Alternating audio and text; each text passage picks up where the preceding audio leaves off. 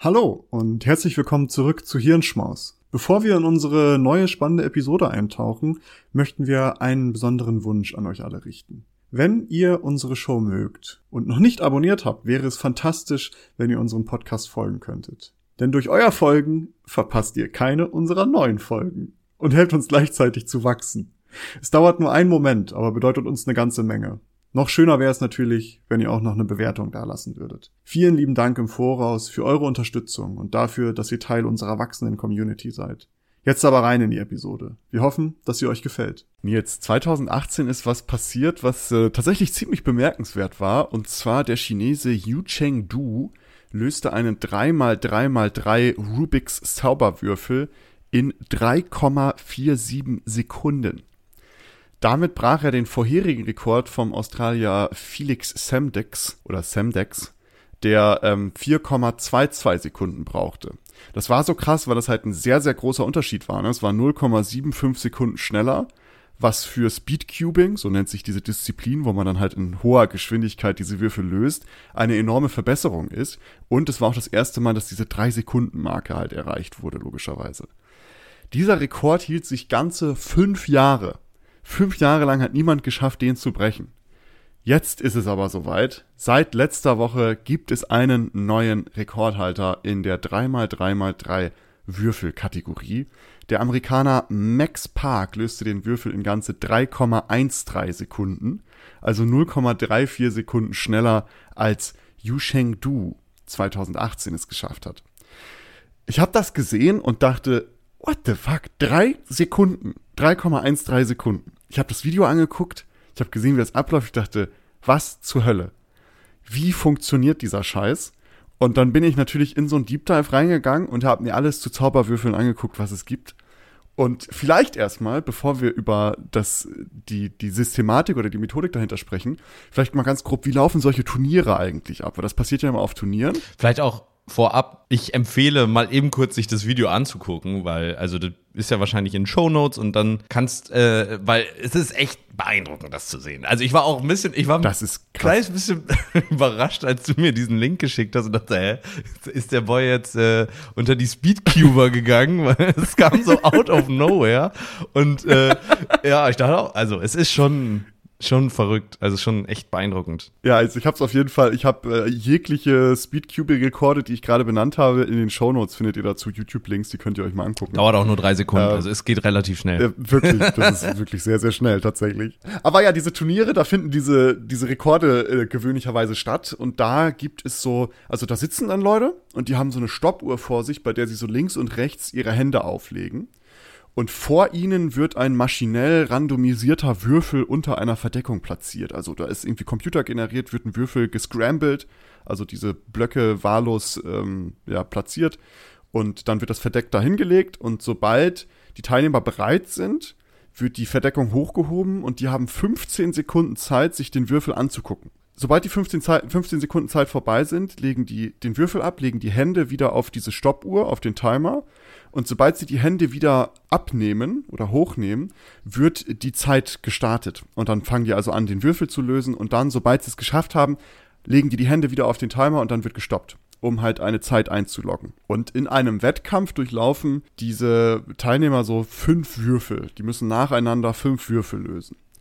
Und dabei gibt es ganz, ganz verschiedene Wettkampfarten. Also zum Beispiel ähm, verschiedene Würfelgrößen, also 3x3x3 bis 7x7x7. Äh, es gibt auch so mit, mit Handicaps, sage ich mal, wo man dann halt 3x3x3 bis 5x5x5 Würfel blind löst oder den 3x3x3 einhändig löst.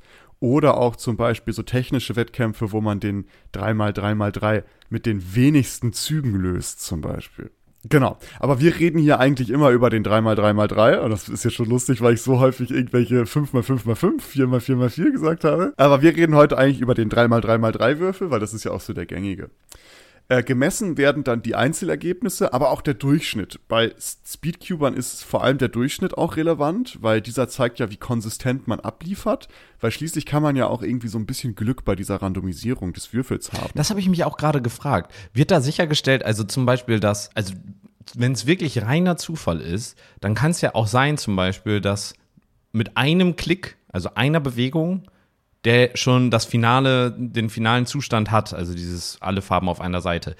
Aber wird da irgendwie sichergestellt, dass mindestens oder das genau, Ja. okay, alles klar. Also x äh, Ja, Schritte gibt, gemacht es gibt, werden Es gibt müssen. da extra, Okay, alles genau, klar. es gibt ein extra Computerprogramm dafür, das jetzt sicherstellt, dass im Grunde genommen diese Schwierigkeit dieser Würfel annähernd alles gleich klar, ist. dann. alles klar. Genau, aber darum ist der Durchschnitt halt auch relevant, weil die natürlich wissen wollen, okay, wie konsistent ist man halt schnell beim Lösen. Und der Durchschnittsrekord, also für fünf Würfel in der Folge lösen, für den 3x3x3 Würfel, liegt bei äh, 4,69 Sekunden und wird vom Chinesen Jiwang Wang gehalten. Nichtsdestotrotz sind Einzelergebnisse ebenso relevant und Max Park ist äh, laut seinen Statistiken nicht nur jemand, der Glück hatte, weil es gibt auch schon die ersten, die Leute sagen, ja, er hatte ein bisschen Glück mit der Art und Weise, wie dieser Würfel halt gescrambled war. Stimmt auch scheinbar. Aber er ist niemand, der wirklich nur Glück hat, denn er hält derzeit nicht nur den Weltrekord im 3x3x3 einzeln, sondern auch im 4x4x4 einzeln Nein. und im Durchschnitt 4x4x4, im 6x6x6 einzeln und im Durchschnitt 6x6x6, im 7x7x7 einzeln und den Durchschnitt 7x7x7 und im 3x3x3 ein, einhändig einzeln. Ja. Der hält, der hält so ungefähr 70% aller Rekorde, die es im Speedcubing gibt. Ei, also ich ei. betreibe jetzt vielleicht Er ist auf jeden Fall, er ist, er, er er macht das äh, leidenschaftlich. Auf jeden Fall. Ich habe euch mal so in den Shownotes seht ihr einen Link da zu der offiziellen Speedcubing Association. Es gibt dafür so einen Verband und die haben halt alle Stats und Ranglisten und etc. veröffentlicht. Die habe ich euch da verlinkt. Da könnt ihr euch mal angucken, wer gerade den Rekord hält und das ist wirklich insane, dieser Max Park. Äh, es war scheinbar eine Frage der Zeit, bis er das halt auch geknackt hat. Aber die Frage, die sich mir immer gestellt hat, ich habe das angeguckt und gedacht, wie lösen die das? Also wie läuft Ja. das genau ab? Weil so drei Sekunden oder vier Sekunden, äh, das ist ja zu krass. Und es gibt verschiedene Methoden, so einen Würfel zu lösen, logischerweise. Und in dieser Speedcubing-Welt spricht man von Algorithmen, die angewendet werden. Das bedeutet, dass es für bestimmte Situationen bestimmte beste Zugfolgen gibt. Also je nachdem, wie der gescrambled ist, gibt es eben dann bestimmte Dinge, die am sinnvollsten sind. Und da haben sich sehr, sehr viele Menschen Gedanken drüber gemacht. Es gibt da sehr, sehr viele verschiedene Systeme, die dann halt für bestimmte Situationen bestimmte Zu Zugfolgen oder Algorithmen definiert haben. Und um schnell zu sein, muss man also sehr, sehr schnell das Muster erkennen. Also in diesen 15 Sekunden, wo man sich diesen Cube anguckt, muss man sehr schnell sehen, ah, okay, das ist die und die Situation und die und die Zugfolge ist die beste. Und das ist nicht nur den ersten Zug zu wissen, sondern im Grunde geno- genommen schon komplett vorzudenken und zu sagen, okay, die und die Algorithmen, in deren Sprache wende ich an, um von diesem Muster zum Gelöst zu kommen. Und äh, das ist also beides. Man muss psychisch das sehr, sehr schnell dieses Muster erkennen das entsprechende die Zugfolgen voraussehen, beziehungsweise diese Algorithmen erkennen, die am besten sind, aber dann auch physisch schnell ausführen. Also, dass die Fingerfertigkeit da ist. Grundsätzlich gilt es, je mehr man von diesen Algorithmen kennt, also je mehr man von diesen Zugfolgen für bestimmte Situationen oder Muster auf Lager hat, umso besser ist das auch für, den, für die Person, die das spielt, weil du dann halt sehr, sehr viele Dinge kombinieren kannst und entsprechend komplexe Zugfolgen voraussehen kannst neben dem theoretischen Wissen äh, und das Anwenden dieses Wissens ist es natürlich auch die Beschaffenheit des Würfels relevant. Auch da hat sich über die Jahre extrem viel getan. Und zwar, wenn man so an die, keine Ahnung, irgendwann, als der Zauberwürfel rausgekommen ist oder auch in den Jahren danach, war das halt noch ein sehr klobiger, das Drehen war nicht ganz so einfach, ähm, etc. Und jetzt sind es halt wirklich ausgeklügelte Würfelmaschinen, weil die Blöcke lassen sich sehr, sehr schnell drehen. Die sind zum Beispiel auch mit so Magneten ausgestattet, dass die halt direkt in so eine Position snappen und nicht zum Beispiel aus, aus Versehen zu weit drehen und dann irgendwie schief stehen oder ähnliches. Ähm, die Kugellager, also diese, die Elemente da drin sind halt sehr, sehr fein und äh, es gibt da auch verschiedene Ausführungen von diesen Würfeln. Äh, Das heißt, sollte, wenn man einen Rubik's Cube sehr, sehr schnell lösen will, muss man im Grunde nur, sage ich mal in Anführungsstrichen, diese Algorithmen lernen und entsprechend trainieren, diese anzuwenden. Und ich habe Videos gesehen von Menschen, die sich das als Ziel gesetzt haben und das dann halt innerhalb von so einem, zwei Monaten, dass sie dann halt eine Zeit von so circa zehn Sekunden hinbekommen. Aber dann haben die das halt wirklich sich eintrainiert, angeguckt, immer wieder wiederholt und wirklich auch Zeit da reingesteckt. Muscle ne, Memory halt mäßig. So, genau, der, Genau, der Körper richtig. macht schon alles von selbst eigentlich schon. Genau, ich habe auch ein Interview gesehen mit einer Speedcuberin, die meinte, ihre Finger sind schneller als ihr Kopf. Also sie hat das schon, sie hängt dann mit ihrem Kopf eigentlich hinterher. Also sie guckt sich das an, weiß dann, was sie tun muss und dann geht's halt los und dann sind die, ist halt, sind die Finger schneller als ihr Kopf. Krass. Aber schon krass. Hast du jemals einen Zauberwürfel gelöst, Nils? Ähm, ich habe nie wirklich mich damit beschäftigt. Ich habe das mal irgendwo mal bei irgendwem zu Hause, weiß ich, dass ich mal den durchgespielt habe, so gesehen. Das hat auch ein bisschen länger gedauert, muss ich zugeben. Ich weiß nicht, ob das jetzt äh, ein schlechtes Zeichen ist, aber ich war nicht sofort äh, ein, ein Naturtalent, muss ich sagen. Ähm, aber es war nie etwas, was mich wirklich gereizt hat oder besonders interessiert hat. Also, ja. Ja, äh, mir geht's ähnlich. Ich habe das nie wirklich ausprobiert tatsächlich, weil, aber ich weiß auch von mir selbst, ich bin so ein Rätsel Rätselcracker, Ja. weißt du? Also wenn mir, wenn mir jemand, also jetzt mal eine Anekdote, Geschichte nicht aus dem Paulaner Garten wirklich so passiert. Ich war mal auf einer Party und da habe ich eine Box entdeckt, wo so Würfel-Rätsel-Dinger drin sind, weißt du, wo du so, so bestimmte, keine Ahnung, Holzblöcke in einer gewissen Art und Weise an, wieder anrichten musst, damit es dann ein Muster ergibt oder was auch Ja. immer. Und ich habe drei Stunden dieser Party nicht an der Party teilgenommen, weil ich ein Rätsel lösen wollte. Und ich kann dann nicht aufhören. Und darum ist es, glaube ich, ganz gut, dass ich so diesen Zauberwürfel ähm, äh, noch nie wirklich, also ich hatte den als Kind mal in der Hand, das weiß ich auch. Ich habe da auch mal ein bisschen drin rumgedreht. Ich habe ihn aber nie gelöst, aber nie wirklich das auch versucht. Ähm, und ich habe da, seitdem ist mir das auch nie wieder über den Weg gelaufen irgendwie. Und ich glaube, das ist eine gute Sache, weil sonst würde ich mich hier wahrscheinlich, ich würde wahrscheinlich Tage brauchen, um diesen Scheiß zu lösen, so, weil das ist ja wirklich crazy. Ja, und gerade, also das Problem, was ich auch sehe, irgendwann hast du halt wahrscheinlich so ein bisschen die Tricks, ne? Du lernst dann, okay, du musst folgende irgendwie, da gibt's, man arbeitet, glaube ich, so mit so Ankerpunkten oder irgendwie sowas, dass du dann äh, irgendwie da Genau. dir solche Sachen und dann lernst du das und dann wirst du immer besser. Aber das Problem ist, das ist ja ein Optimierungsding. Ich weiß nicht, ich könnte mir vorstellen, dass ich dann da auch versinke und versuche, ah, okay, wie kriege ich das denn, wenn, wenn sowas auf. Noch mal schneller ja, genau, wie kann ich dieses besser, Problem, ja. wenn, wenn äh, Rot zweimal hintereinander auf der dritten Position in der Mitte, dann musst du irgendwie, äh, dann gibt's den und den Trick oder was weiß ich was. Also ich könnte mir vorstellen, dass mich das irgendwie dann auch auffrisst. Aber ja. Äh, vielleicht aber auch ein interessantes Hobby, man weiß es Ja, und ich habe mal gelesen oder jetzt gehört, dass wenn du äh, häufig Fehlschläge hast, dass das fürs Lernen extrem gut ist. Du musst Spaß daran entwickeln, ähm, wenn etwas nicht klappt und dann lernst du noch viel besser, als wenn es immer sofort klappen würde. Also äh, das ist, glaube ich, auch eins dieser Hobbys, das ganz stark dann das Lernen fördern würde. Sehr gut. Ich werde auch mal hier eine Umfrage, falls ihr das jetzt auf Spotify zum Beispiel hört oder uns auf Instagram folgt, da habe ich auch mal eine Umfrage, wer von euch schon mal einen Rubik's Cube gelöst hat. Finde ich irgendwie interessant, äh, weil er ja durchaus schon weit verbreitet ist. Aber das war so ein bisschen zum Anfang zu dem Rekord und wie das gespielt wird. Ich habe auch so eine Wikipedia-Seite, da beschreiben die nämlich genau das, was du gerade gesagt hast. Es gibt so bestimmte Ankerpunkte, bestimmte Dinge, die man dann anordnen möchte oder beziehungsweise die man erkennen kann und dann halt daraus Zugfolgen ableiten kann. Habe ich euch mal verlinkt, darüber möchte ich gar nicht im Detail sprechen, weil das würde Stunden dauern, um das wirklich so im Detail irgendwie durchzugehen.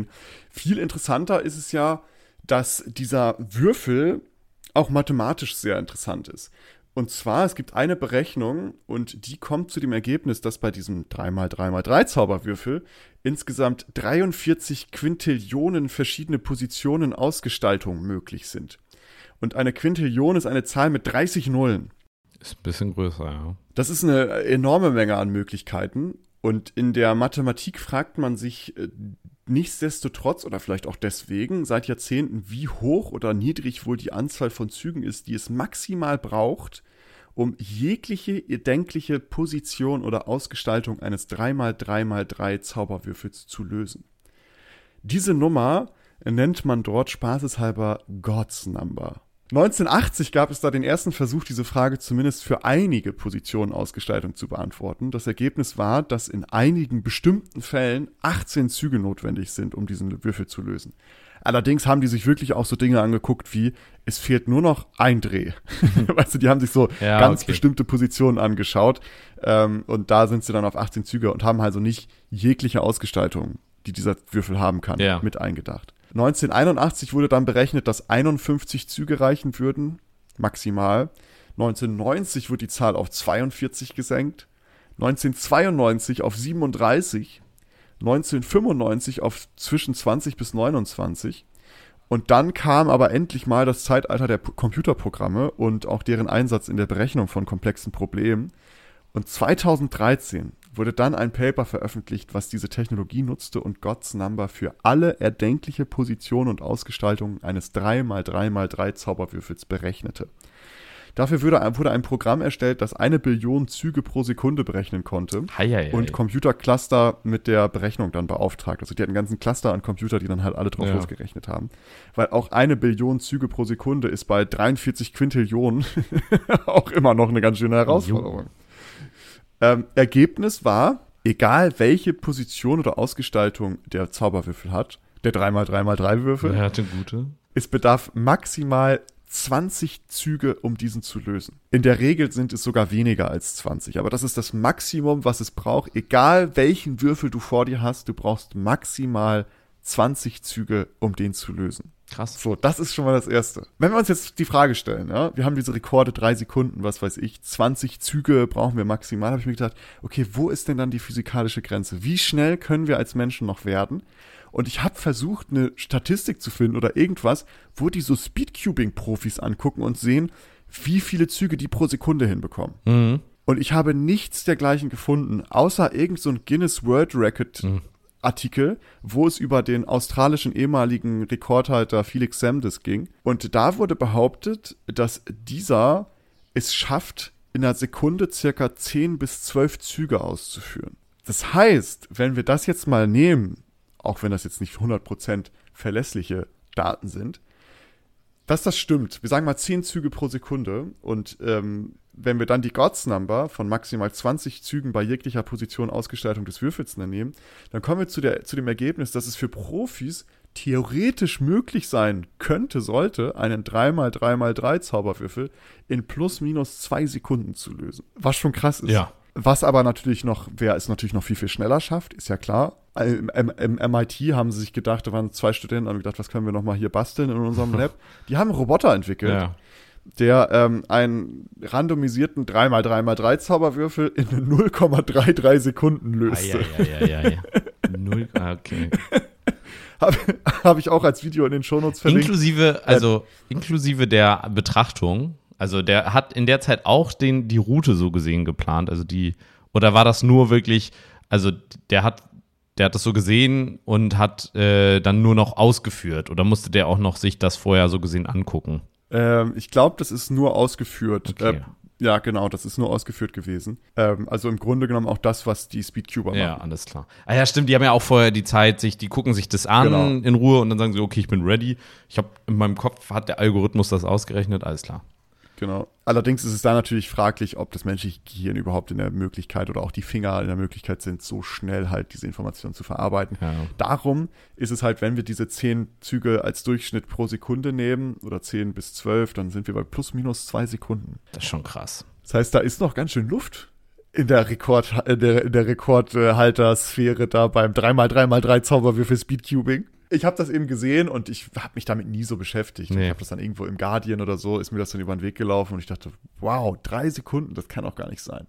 So wie funktioniert das. Habe ich mir das Video angeguckt, habe mir dann angeguckt, wie die das machen, also die Methodik dahinter. Und dann bin ich irgendwie auf diese ganze, auf diese Mathematikpaper mit der God's Number gestoßen und äh, habe mir gedacht, okay, vielleicht ist es interessanter, mal einen kleinen Lunchbreak zuzumachen. Mich würde ja ganz dringend mal interessieren, oder ist, äh, also ob jemand schon mal n, n, äh, eine Aufnahme des Gehirns gemacht hat.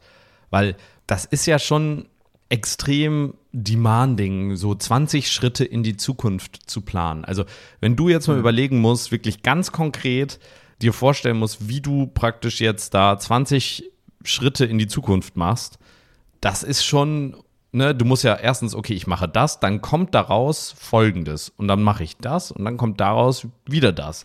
Also das ist ja schon ziemlich herausfordernd und das in so kurzer Zeit. Äh, das klingt jetzt so easy, wenn man sagt, man muss nur diese Algorithmen lernen. Ne? Ja. Also da habe ich das ja auch so ein bisschen in so äh, tonalen Anführungsstrichen gesagt. Weil das ist genau das, was du sagst. Du musst ja die, die komplette, du hast 15 Sekunden Zeit, dir diesen Würfel anzugucken. Dann musst du denken, okay, ich mache den ersten Zug, der geht hier rum, dann sieht dieser Würfel so aus. Ja. Dann der nächste Zug so rum, dann sieht der Würfel so aus. Und du musst ja auch irgendwie alle Seiten wissen, dass du weißt, okay, äh, und dann muss ich den hier rum, da rum. Und dann musst du ja die Koordination Gehirn-Hand noch hinbekommen. Also das ist insane. Und ich habe tatsächlich, wir haben ja vor dieser Episode zusammen miteinander geschrieben und darum äh, wusstest du ja schon grob, worum es geht heute. Und da hattest du das ja schon geschrieben und ich habe mal geguckt, ob es dazu was gibt.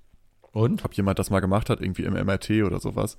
Äh, tatsächlich konnte ich dazu nichts finden, dass es irgendwo mal einen Brainscan von so Speedcubern gibt. Vielleicht ist Speedcubing auch zu Nische noch, weißt du? Das ist noch nicht so. Vielleicht sitzen alle Ja, vielleicht sitzen die immer vor den Geräten und schauen sich das MRT an. Vielleicht sind es alles die Superbrains, die irgendwelche anderen Gehirne analysieren, die dann supercuben und können dann selbst gar nicht ins MRT. Ist natürlich Quatsch. Vielleicht sind das auch einfach KIs, man weiß Ja. es nicht. Ne? Vielleicht sind sie schon längst unter uns. die Reptiloiden. Also ich würde ich würd aufpassen. das sind Reptiloiden, das kann ich mir nicht anders erklären. Äh, Solltet ihr äh, noch mehr Bock auf so interessanten Content haben, wie hier über Speedcubing, wir machen sehr, sehr viele Episoden und wir würden uns freuen, wenn ihr uns folgt, sollte euch das interessiert haben, auf den Podcast-Plattformen, wo ihr uns hört, bewertet uns, uns auch gerne und empfiehlt uns weiter, das hilft uns sehr und wir freuen uns sehr darüber. Oder auch auf Social Media, solltet ihr uns da folgen wollen, könnt ihr das gerne tun. In diesem Sinne wünsche ich euch ein frohes Speedcuben und wir hören uns nächste Woche wieder. Ciao, ciao. Tschüss.